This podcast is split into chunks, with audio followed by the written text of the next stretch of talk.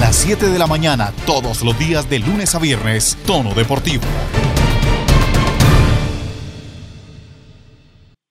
¿Qué tal? ¿Cómo les va? Buenos días, buenas tardes o buenas noches, dependiendo del lugar en donde nos estén escuchando y a la hora que lo hagan, por supuesto.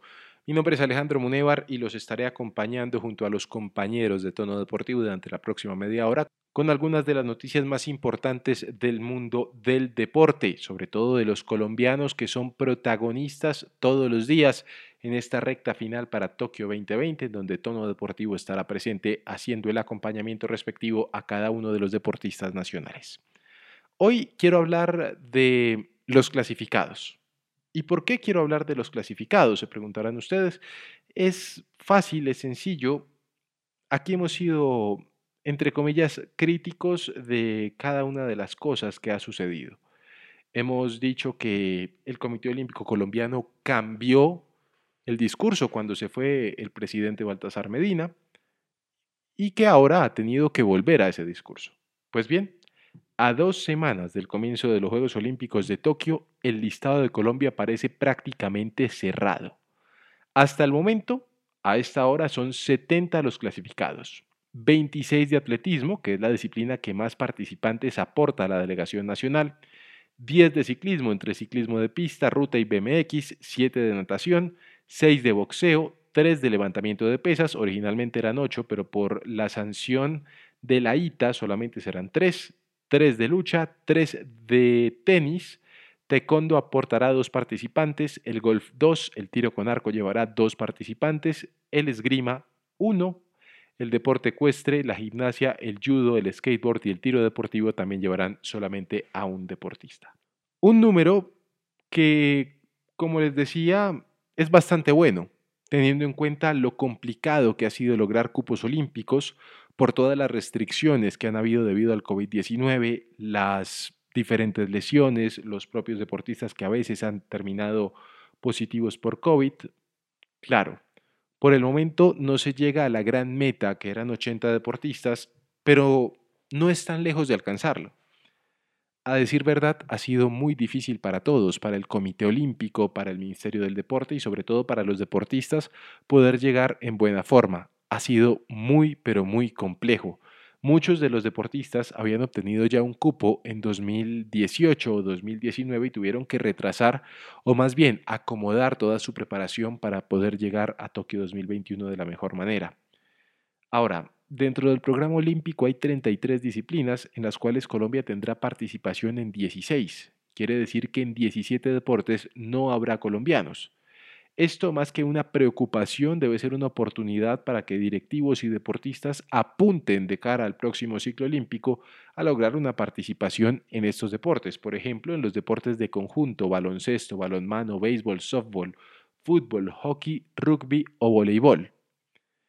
Hay que hacer un llamado de atención fuerte a la Federación Colombiana de Fútbol, sobre todo a los encargados de la selección sub-20 y sub-23, que no lograron el cupo olímpico. Y esto digo que no lo lograron porque es que el preolímpico se hizo en Colombia, con público, con todas las garantías para poder obtener un cupo.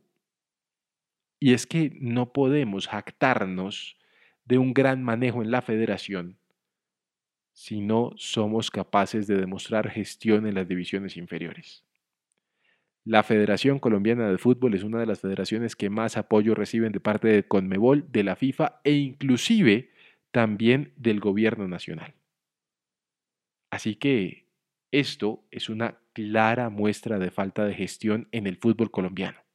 No hay un proceso serio en las divisiones inferiores y esperemos que el señor Reinaldo Rueda pueda consolidar su proceso en la selección de mayores. A propósito de eso, esta noche partido frente a Argentina, semifinal de la Copa América. Pero también hay que hablar del rugby, una federación que aquí hemos dicho hace muy bien las cosas, pero que en lo deportivo les falló el cálculo en términos de clasificación olímpica. Si bien era muy complejo el grupo que le tocó en el repechaje que se disputó en Mónaco hace un par de semanas, la ilusión estaba allí Claro, la explicación es sencilla y la escuchamos aquí en tono deportivo de parte de Edwin Cabezas, el representante del Comité Olímpico Colombiano en el área de metodología deportiva. cuando Brasil en Río 2016 obtuvo los cupos simplemente por ser país anfitrión, destapó un par de cupos para que Colombia pudiera acceder a las Olimpiadas. Pero una vez a uno lo invitan a la fiesta, siempre tiene que volver. En este caso, el rugby falló. Esperemos que de cara a París 2024 y a Los Ángeles 2028 cambie la situación y se logren las metas que tienen propuestas en la federación. No solamente la consolidación del equipo profesional Cafeteros Pro, sino también la consecución de la clasificación a un mundial masculino y femenino. Por supuesto que sigamos siendo potencia del rugby latinoamericano y llegar a las Olimpiadas.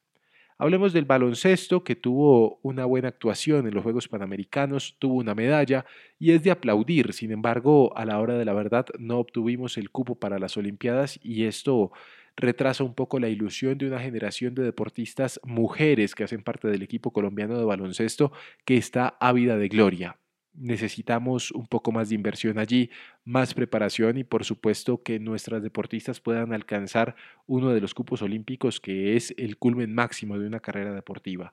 De igual forma el voleibol femenino y el voleibol masculino han tenido oportunidades de lograr cupos olímpicos. De hecho, a comienzo del año 2020 en Bogotá se realizó el preolímpico en donde Colombia desgraciadamente perdió frente a Argentina en la final.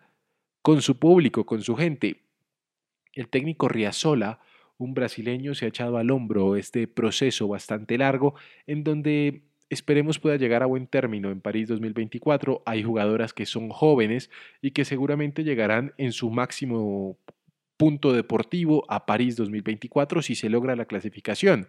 Pero aquí hay que decirlo, tiene que haber mayor inversión, mayor preparación para que los colombianos podamos acceder a este tipo de disciplinas en unas Olimpiadas.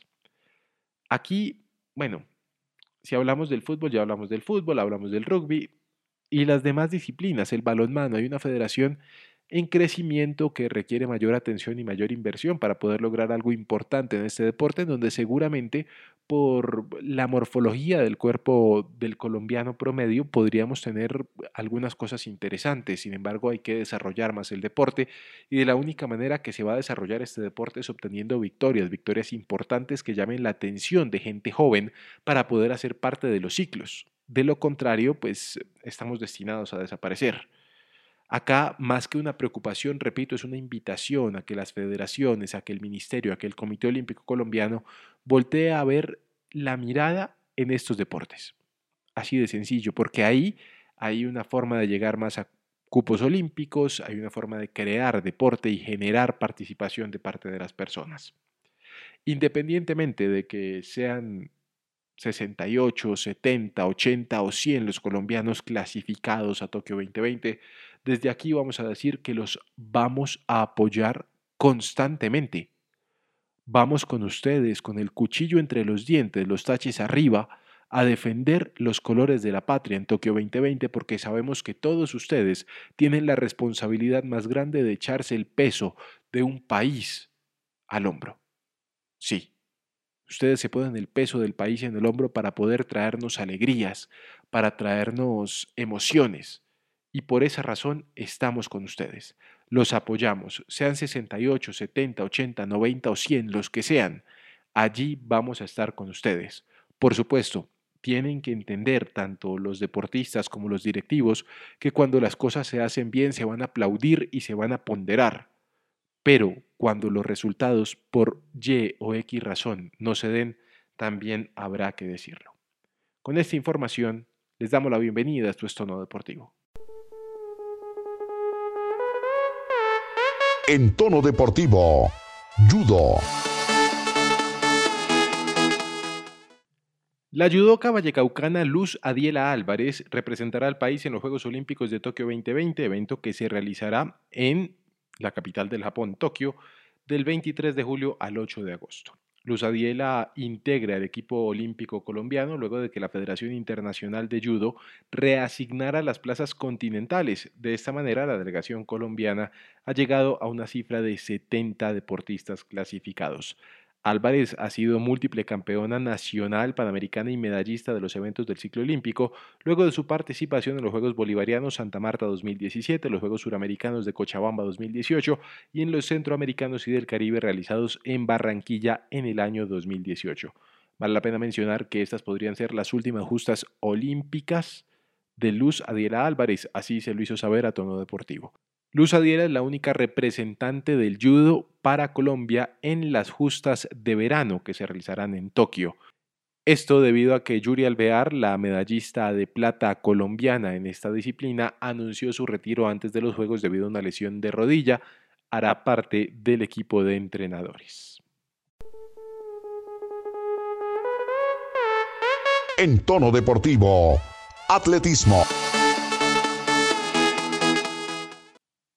Tras conocerse la actualización de la clasificación olímpica de la World Athletics, ocho atletas colombianos alcanzaron cupo para los Juegos Olímpicos de Tokio 2020, evento que se desarrollará del 23 de julio al 8 de agosto en Japón y en donde estará Tono Deportivo. La lista de ocho deportistas nacionales la integran Alejandro Perlaza en los 400 metros planos, que se suma a Anthony Zambrano, Manuel Esteban Soto Ruiz, John Alexander Castañeda y Yeseida Carrillo en la marcha de 20 kilómetros, Melisa González Kremer en los 400 metros con vallas, Carlos Andrés Santamarín en los 3.000 metros con obstáculos, María Luceli Murillo en el lanzamiento de jabalina y Evelis Aguilar Torres en la prueba de heptatlón. El velocista John Alejandro Perlaza Zapata compitió en el equipo de relevos de 4x400 en los Juegos de Río de 2016. El equipo también ganó en Lima 2019 los Panamericanos la medalla de oro y ocupó el cuarto lugar en el Mundial de Doha. Por su parte, el atleta Manuel Esteban Soto compite en marcha atlética en los 20 kilómetros, representando a Colombia en los Juegos Olímpicos de Río 2016.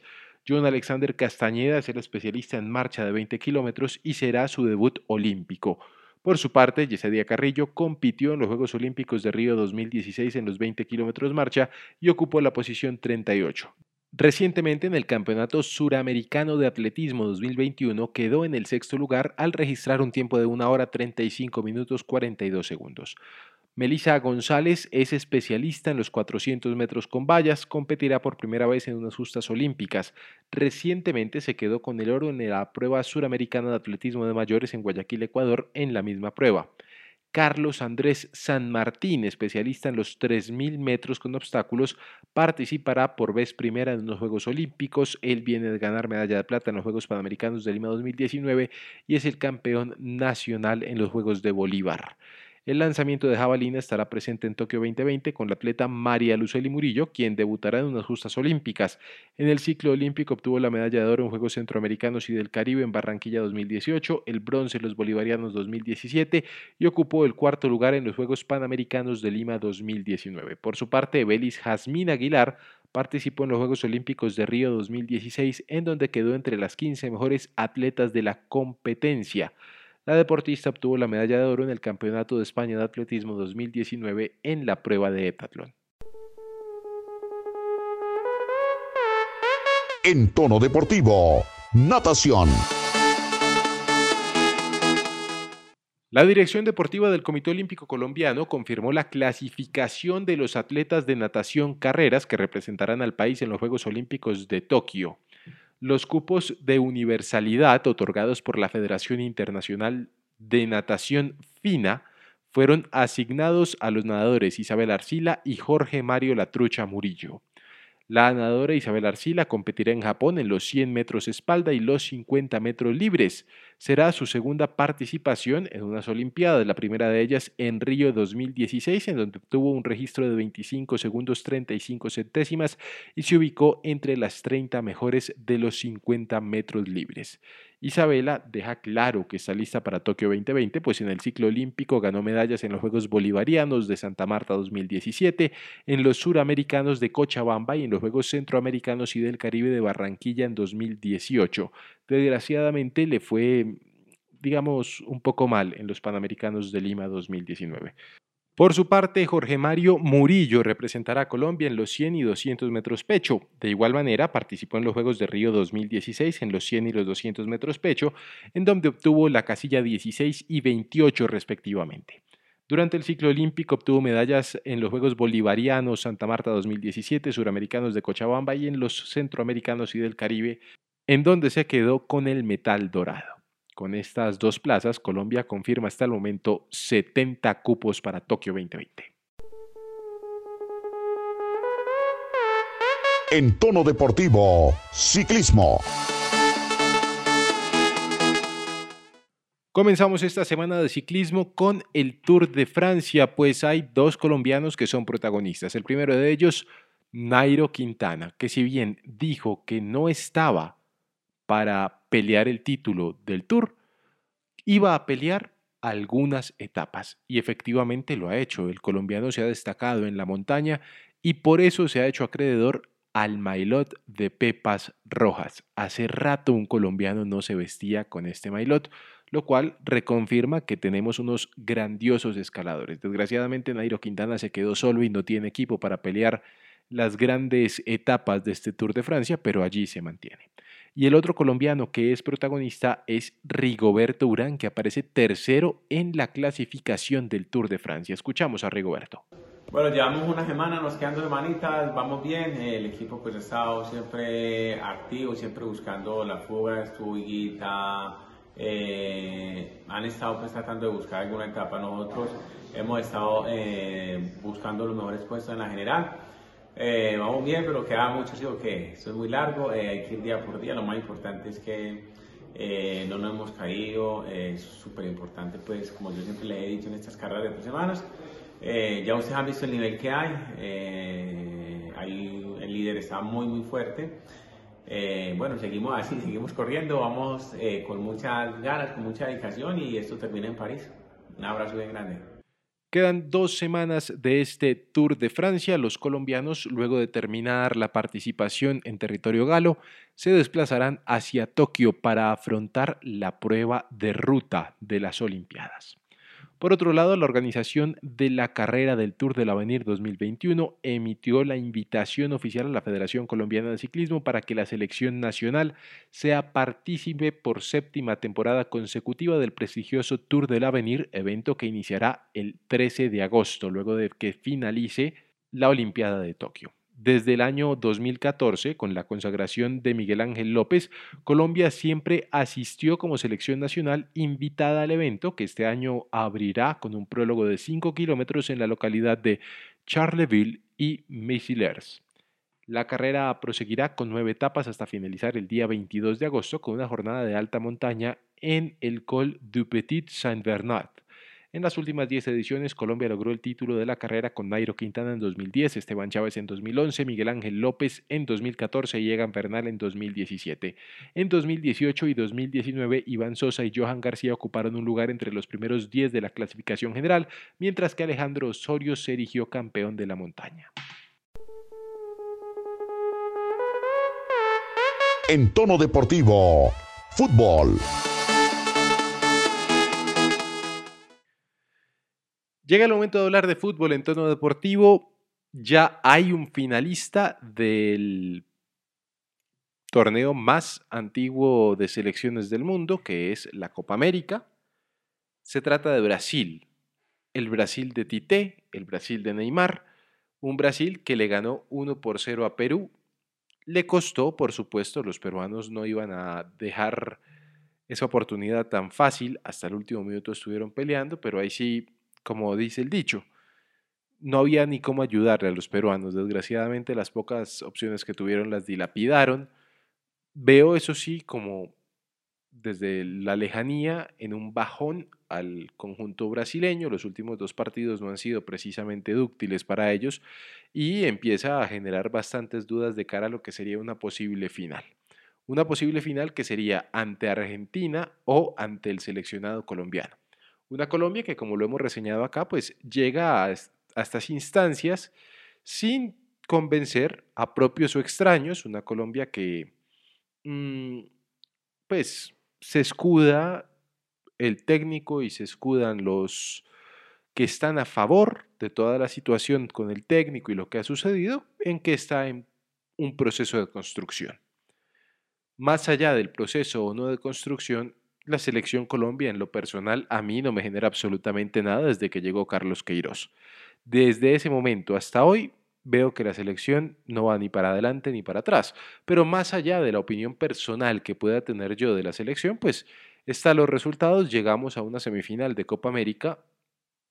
Merecido o no merecido, el fútbol no es de merecimientos, es de quien pase o de quien tenga más suerte en algunos casos. Voy saludando a los compañeros. Omar Pachón, ¿qué tal? ¿Cómo le va? Buena, buen día.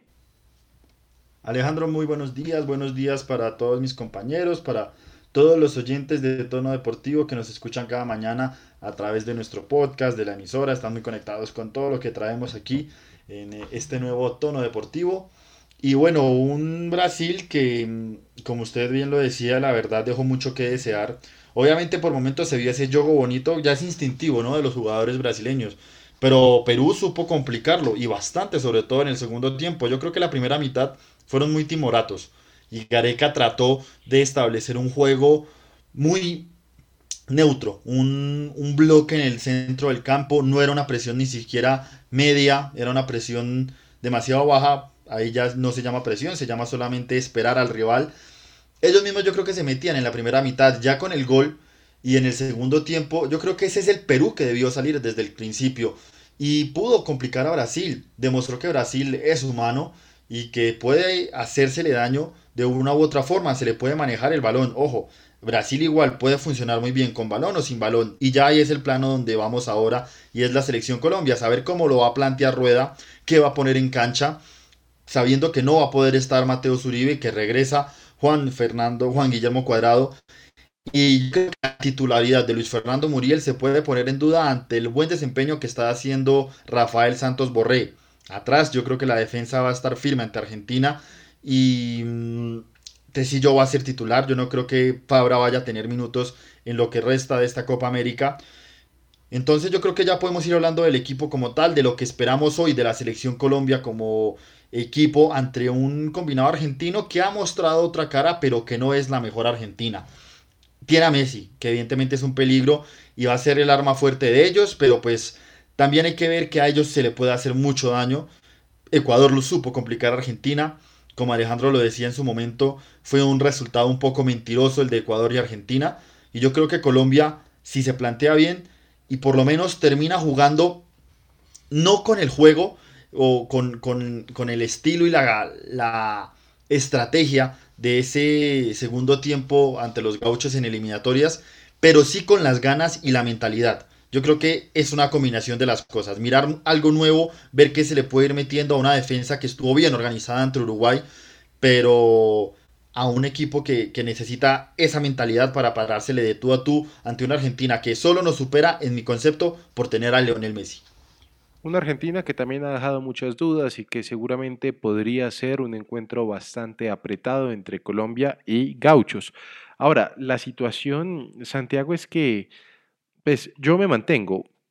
No veo a Colombia futbolísticamente lista y preparada para una final de Copa América, pero lo que sucedió ante Uruguay nos demuestra que esto no es solamente de, de si es un buen equipo, si genera o no genera algo, sino también de tener suerte un día en los penales, más allá de suerte, pues la habilidad de poder pararlos y de meterlos, y por supuesto digamos que frente a Argentina ya tenemos una mala experiencia, que fue lo que sucedió en, el, eh, en las eliminatorias en Barranquilla, en donde termina el partido empatado, pero desde el minuto 5 íbamos perdiendo 2-2. Santiago Villarraga, buenos días.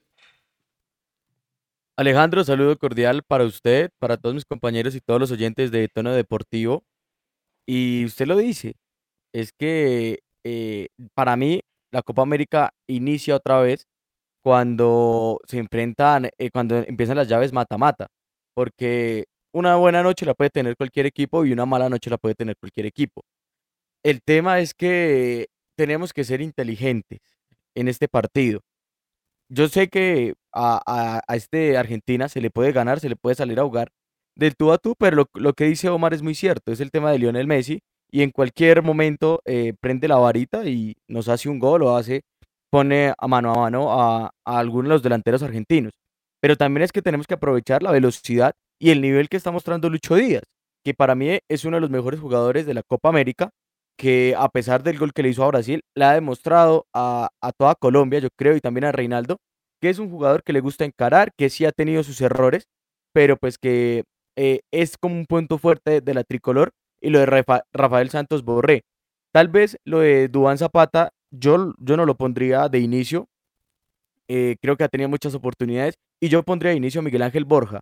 Ha tenido eh, como al momento de ingresar se le ven más ganas, ha tenido como más peligro en el arco rival y el tema de, de Mateo Zuriba a mí no me preocupa, a mí no me preocupa porque pues está Gustavo Cuellar que de una u otra manera me cerró la boca a mí y ha respondido. El, lo que sí es que Colombia tiene que estar muy concentrado. Lo demostró contra Brasil, que estuvo muy concentrado y pues por cosas arbitrales eh, perdió la cabeza y se terminó perdiendo. Pero contra Uruguay también lo demostró, concentración en un bloque de, defensivo importante y contra Brasil se tiene que hacer lo mismo. Se tiene que neutralizar a, a Lionel Messi y hay algo que me calma, Alejandro, es que en ese partido contra, contra Argentina en Barranquilla, eh, no estaba Barrios, acaba de estar Barrios. Y Barrios ya conoce a Lionel Messi.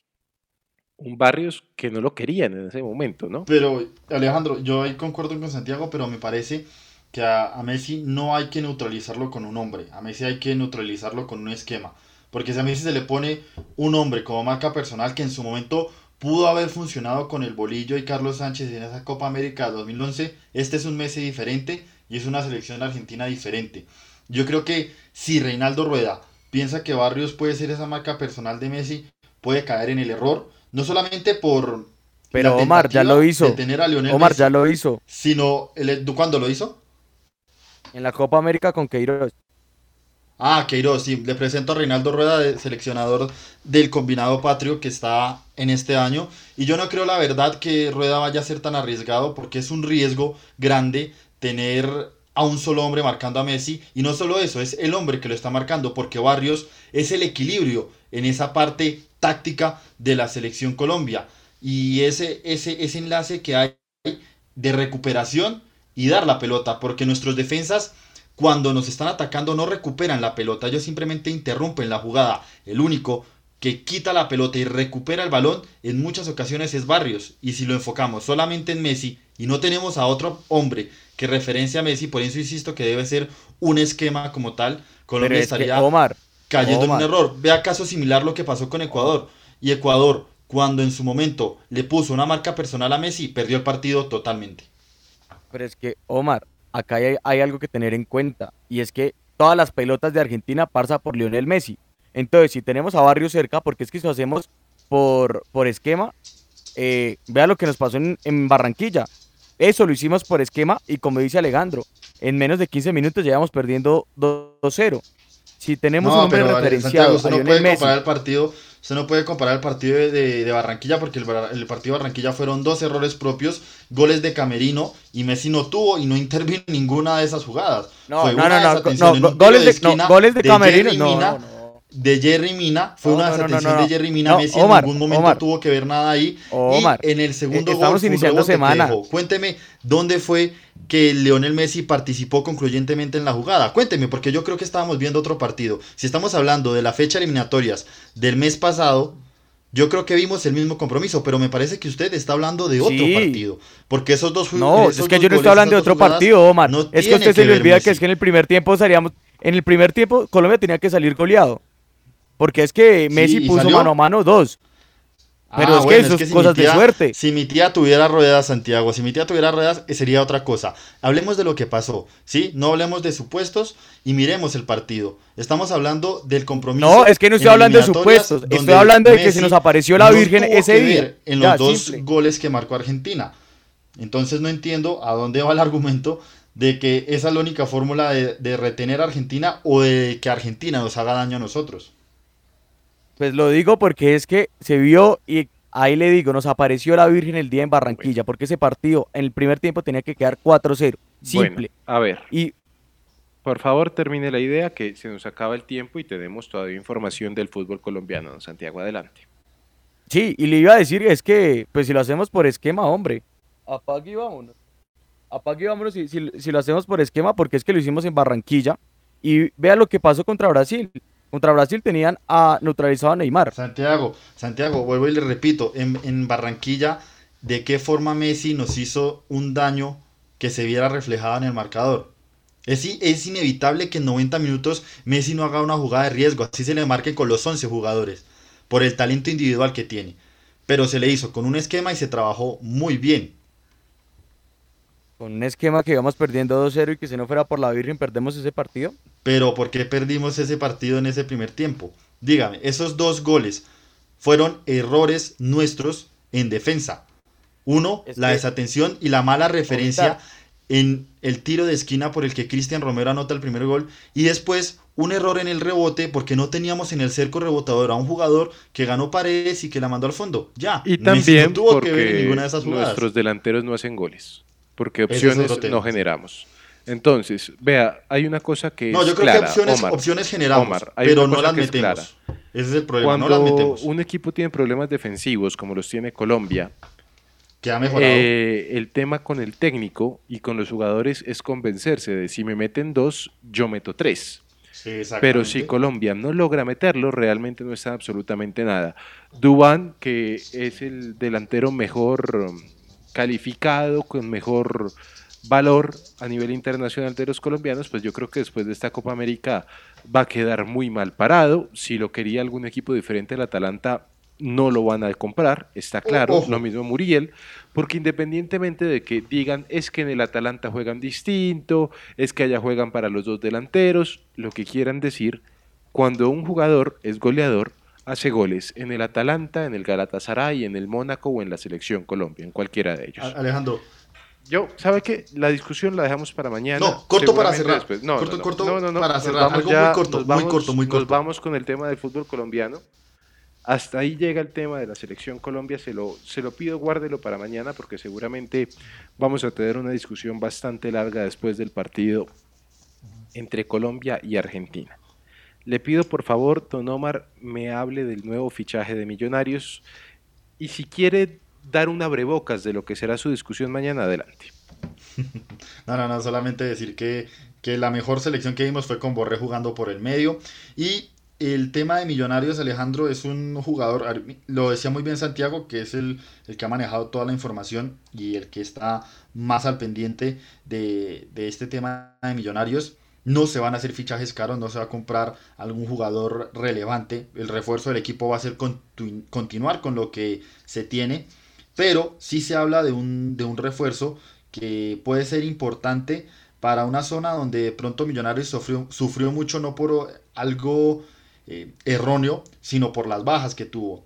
Entonces eh, se está hablando mucho de un nuevo refuerzo. Ojo, Juan Pablo Vargas inició la pretemporada con, con el equipo, ¿no? Eh, es un tema que me parece raro porque pues quiere decir que, que va a estar ya directamente con el, con el equipo de Millonarios y por ahora en la Copa de, del Oro de Costa Rica no estará, pero se trata de Cuernú, un jugador de, de Bucaramanga que estaría siendo ya buscado por las directivas de Millonarios y, y es el, el- el- como el destacado que quiere eh, Alberto Gamero para la defensa del equipo embajador, un central que es fuerte, físicamente rinde y que puede ser ese refuerzo en una zona, como lo digo, ha estado bastante sensible con las lesiones y evidentemente la salida de Matías de los Santos a última hora, que trató de ser reemplazada con Andrés Murillo, pero que para mí la verdad no llenó ese espacio.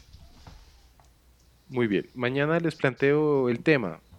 ¿Juega mejor Colombia sin cuadrado? ¿Puede ser cuadrado un problema a la hora de defender? Don Santiago Villarraga, rápidamente, sé que tiene muchas novelas, muchas historias, pero el tiempo que tenemos es muy corto. Al favor, en el colegio vendían la novela grande, el libro, y también vendían el resumen. Hoy tocó resumen, don Santiago. Bueno, Alejandro, rápidamente, el tema del Junior de Barranquilla. Hablamos acá en tono deportivo que se había caído eh, hace unos días el tema de Carlos Bacao, que estaba lejano. Este fin de semana se volvió a acercar, el, jugador barranquillero aceptó una propuesta, todo parecía, indicar que iba a llegar, iba a ser oficializado en los próximos días, pero en la noche de ayer, eh, al parecer Junior de Barranquilla hizo números y no podía ofrecer lo que podía y parece que se vuelve a alejar Carlos Vaca del equipo barranquillero.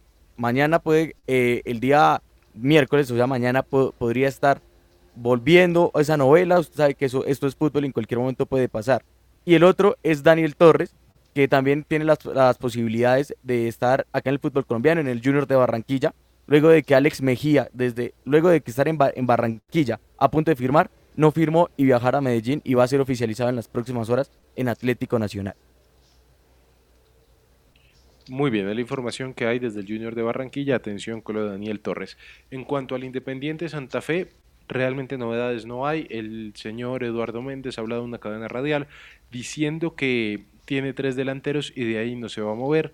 Sigue insistiendo en que le compren las camisetas con el nuevo patrocinador, que eso le va a ayudar bastante, pues quién sabe qué tipo de negocio habría, porque normalmente el patrocinador es el que le paga al equipo para utilizar las prendas. Pero bueno, en fin, es Méndez, es Santa Fe.